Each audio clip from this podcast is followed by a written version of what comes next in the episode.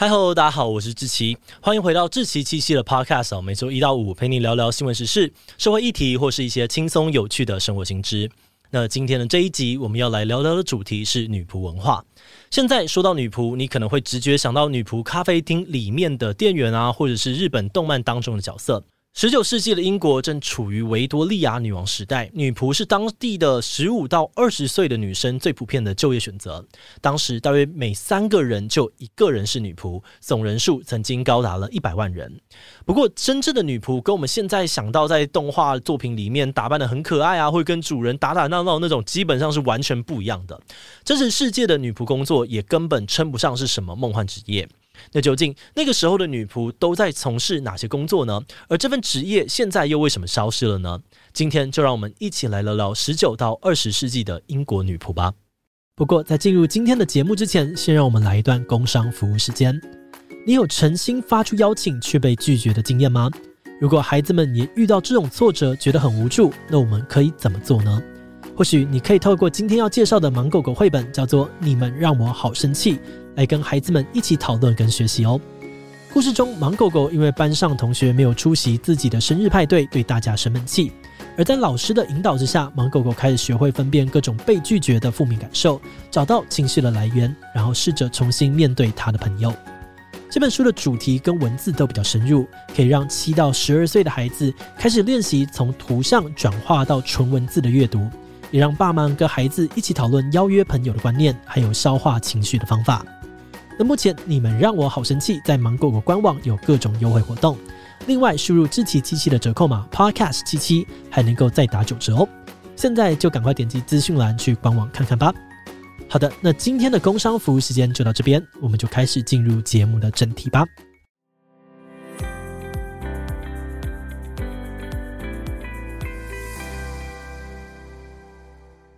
说到女仆，因为这个词的印象在现代社会有了转变，所以你可能乍听之下会不太确定女仆作为职业工作内容究竟是什么。那在这边呢，其实有个很简单的方法哦，就是把女仆两个字拆开，女仆其实就是在讲女性仆人。那仆人在做什么工作，你应该就比较有印象了，基本上就是什么都做。关于女仆的工作内容，简单来说，她是一个受到家庭单位雇佣，专门服侍主人并处理全家所有劳务的工作。这里要回到那个没有洗衣机、洗碗机、瓦斯炉、热水器、吸尘器等等工具的时代，大部分的家事都是要透过人力徒手完成的。所以，女仆最基本的工作内容就是要用自己的劳力去照顾主人全家从早到晚的生活起居，把家里室内室外的环境打扫干净，并处理各种随机出现的主管交办事项。而至于实际的工作内容与状况，会因为服务的家庭规模而有所差异。比如在上流贵族的豪宅里面，室内空间除了有数十个房间、厨房、餐厅之外，还会有图书馆、礼拜堂、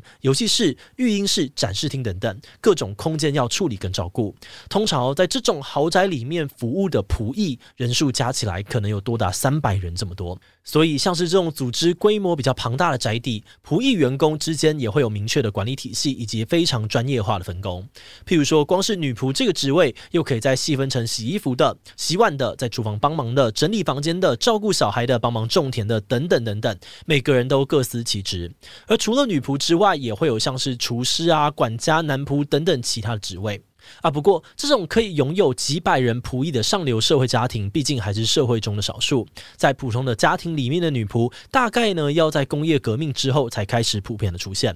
在英国开始工业革命之后，因为大家都去工厂工作，职业的选择也变得更多。当时社会里面中产阶级家庭的数量开始大幅的增加，而这些中产家庭在赚了一些钱之后，也会想要跟上流社会一样，享受一下过着让人服侍的贵族生活。所以，就算不是贵族出身哦，他们也还是会在有钱以后迫不及待的雇请仆人来为家里做事，即使只雇得起一个人也没有关系。不过，在当时雇佣男仆要缴税哦，成本比较高，有些人家可能负担不起。所以工资便宜又不用缴税的女仆就变成了最受欢迎的替代方案。而这个现象呢，也让社会对于女仆的需求增加，从事女仆行业的人也因此越来越多。不过，虽然说那个时代对于女仆的需求量增加哦，但女仆这个职业也不是你想做就可以做的。毕竟要住到人家的家里面，雇主对你还是要有一定的信任感。而这个时候呢，想入行最快速的方法就是透过人脉介绍。比如说那个时候的女孩子呢，从小时候开始就可以先在家里附近的店家做一些简单的劳力工作，累积经验。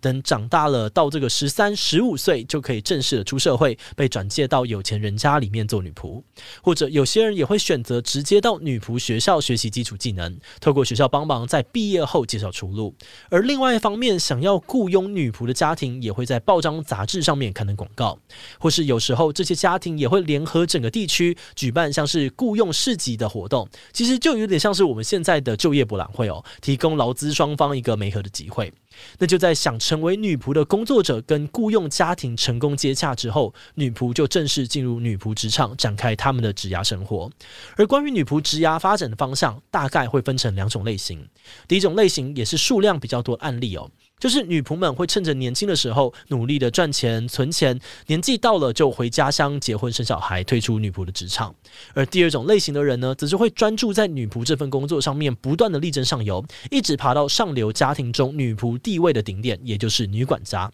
那说到女仆的地位哦，我们就可以来聊一下女仆的阶级。没有错，在女仆人数随随便便上百人的超级豪宅里面，女仆们之间也会有所谓的阶级分层，而且之间的界限非常的森严。他们基本上呢，会依照职权还有跟主人亲近的程度，分成女管家、上级女仆还有下级女仆三种阶级。那我们就从上到下的顺序来依序的介绍一下。首先是在金字塔顶端的女管家，女管家通常都是这个家里面服务的够久，或者是工作经验累积的够多的人，所以年纪通常都不会太年轻，属于有历练的阿姨等级。她也会是所有女仆的主管，负责教育训练啊，还有发派工作。而在这个家里面，除了厨房工作人员，还有主人的贴身服从之外的仆人，全部都要听她的话。通常已经爬到女管家位子的人呢，几乎就会在主人家中待一辈子，成为类似半个家人的角色。而第二个阶层呢，上级女仆通常指的是夫人或小姐的贴身侍从，还有小孩的保姆，因为他们的工作会跟雇主还有雇主家的孩子有直接的互动，所以也会需要有更多的专业的工作能力。像是因为要帮夫人、小姐搭配衣服、做头发，所以他们对流行跟时尚要有点涉猎。还有的时候呢，他们也要帮忙接待客人，所以谈吐啊、姿态都要比一般人更得体等等。那因为这些上级女仆一天当中呢，大部分的时间都跟主人生活在一起，又直接受到女主人指挥，所以他们比起下级女仆在吃饭的时候会有优先权，居住的空间也会比较好。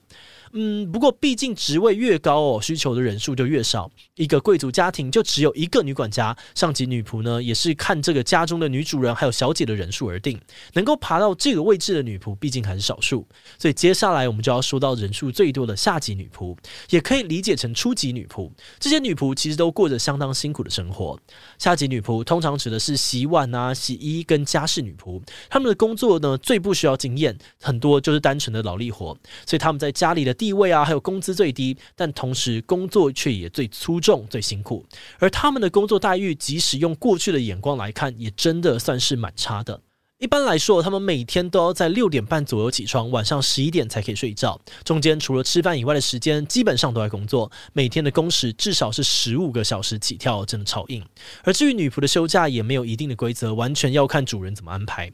有人可能是每两周或者是每个月才会有半天或全天的休假，而除此之外，他们固定的外出机会大概也只有假日去教堂做礼拜。而至于薪水方面呢，下级女仆的薪资基本上是外面普通工作的一半，也是家中男仆薪水的一半。所以有的时候被派出去跑腿赚到的一点点小费啊，或是佣金，对女仆们来说也都非常珍贵。而除此之外呢，虽然女仆这个工作有包吃包住，但即使是在豪宅里面工作，女仆们的伙食啊跟房间也都很困难，他们通常就是吃一些面包啊，还有剩菜，还好几个人一起睡在阁楼或者是地下室的房间里面。那虽然听起来真的非常辛苦哦，不过对于当时出身贫困家庭的女性而言，可以去到有钱人家当女仆，其实也已经是难得的机会了。所以大家基本上都是能成就成。但话说回来哦，虽然这些女仆的工时长，工作内容很累，不过她们的日常生活偶尔还是可以享受到一些小福利跟小确幸。比如说，在豪宅服务的女仆们，偶尔呢也会在主人举办派对结束之后，有机会在厨房吃到厉害主厨制作的高级料理，呃的这个剩菜，或者是如果主人家有酿酒厂，那么仆人们通常就会有啤酒喝到饱的特殊待遇。而除了工作上可能遇到的福利，女仆们在难得有闲暇空档的时候，也可能透过阅读一些言情小说，来幻想一些霸道贵族爱上我的剧情，当做心灵的慰藉。但是在现实生活当中，真的能够跟贵族男性修成正果、成功结婚的女仆，当然是少之又少。毕竟在那个时代，门当户对非常重要，要跨越阶级恋爱甚至结婚都是很困难的事情。那就以实际面来看哦，女仆被家里的男主人啊、少爷或者是男总管单方面性骚扰的案例，应该还比较多。而说到存在女仆职场里的性骚扰，其实也只是女仆这份工作其中一个有苦难言的地方。那虽然现代大家已经不会从事女仆工作了，但只要稍微想象一下，应该也很好理解。女仆长期工作下来是会有职业病的，比如每天跪着打扫啊、擦地板的家事女仆，就很容易得到俗称的女仆膝盖，也就是退化性膝关节炎；而每天把手泡在肥皂、醋、小苏打等洗剂里面的洗碗女仆，则是容易有双手皲裂、刺痛的问题。要是她手上原本就有伤口，不小心造成了感染，甚至还可能引发败血症。但是在那个劳工权益还没有抬头的时代，女仆们就算受伤啊、生病，也很少能够好好休息。再加上女仆通常都是来自劳动阶级、贫穷人家的小孩，所以在重视社会地位阶级的英国家庭里面，女仆们的劳力啊、自由还有隐私，以现在的眼光来看，都是严重被压榨的。而且偏偏女仆又是个靠人脉介绍的工作，所以在主人家里，他们就算受到了不合理的待遇，或是像前面提到的被性骚扰，也很难真的跳出来反抗。毕竟，如果以下犯上，跟主人啊或者是主管撕破脸，那在业内的名声可能就会臭掉。想要转职的时候，也拿不到主人。或者主管的推荐信之后，要去其他的地方找工作，就会变得更加的困难。所以，女仆这份职业，以现在我们这种重视劳资双方平等沟通的时代，他们的辛苦程度，可能是你我都难以想象的。而且也不知道是幸运还是不幸哦，在十九世纪末二十世纪初，劳权意识开始抬头的时候，女仆这种职业却逐渐的走向式微。嗯，但为什么曾经很热门的女仆职业也会被时代慢慢的淘汰，最后消失呢？这背后的原因跟英国社会的变迁有关。十九世纪的后半，英国的上流社会与底层民众因为很多的原因，慢慢一起往中间靠拢，阶级这个东西的界限也慢慢的模糊了。一来哦，是因为在当时各种女权运动开始发展，英国也开始实施普及教育，让女性能够读书上学，并在之后得到更多元的工作机会。再来是因为一战与二战，英国都深深的卷入在内，当时男性都上战场打仗，让很多原本在家里的女性必须要走出家门，替代男性投入就业市场。而在两场大战结束过后，因为战争造成的经济损失，让上流阶级逐渐的崩溃，也意外的缩短了贵族跟中产的距离。同时，在资本主义的快速发展之下，社会中也出现了越来越多不同的新兴产业，大家都可以选择自己想做的事情。而另外一方面，在硬体的部分呢，随着工业化持续的发展，有越来越多的机械啊、自动化、半自动化的家事工具被发明出来。像是洗衣机啦、瓦斯炉啦、吸尘器之类的这些工具呢，也解放了部分的家务劳动力，家里面也就不需要雇佣这么多帮忙做家事的仆人了。所以，女仆这个职业也就在这样的时代转变当中逐渐的消失，转变成几乎只出现在美国电影还有日本 ACG 文化中的虚构角色。那节目的最后呢，也来聊聊我们团队制作这一集的想法哦。虽然在我们的生活的现代家庭里面，已经不再有专门服侍老爷夫人的女仆角色，但是在查资料的过程当中呢，我们团队也发现了一个有趣的流变，那就是女仆的身影其实并没有完全消失在现代社会当中。譬如像餐厅服务生、饭店的服务员，我们觉得，这些职业呢，其实也都是女仆的变体，他们让客人利用花钱的方式，短暂享受成为贵族的感觉。其他像是女仆咖啡厅，也是日本在西化政策的时代，为了让民众能够体验贵族感而特别建造出来的环境。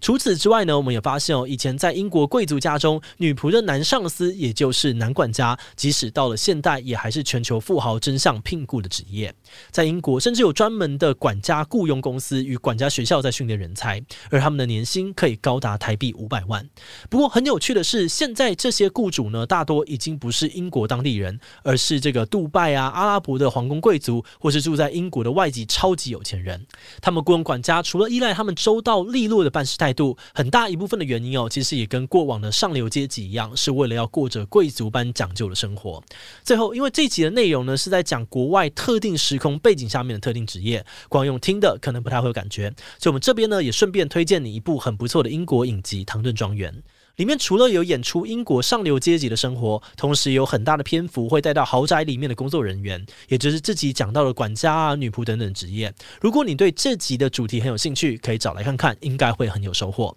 好的，那我们今天关于女仆文化的介绍就先到这边。如果你喜欢我们内容，可以按下追踪跟订阅。另外呢，我们在 EP 三十三也聊过一个非常特别的日本柏青狗文化。如果你对这类异国文化的故事感兴趣，非常的推荐你去听听看 EP 三十三。如果是对于这一集女仆文化，或是对我们的 Podcast 节目，或是我个人有任何的疑问跟回馈，也都非常的欢迎你在 Apple Podcast 上面留下五星留言哦。那今天的节目就这样告一段落，我们就下集再见喽，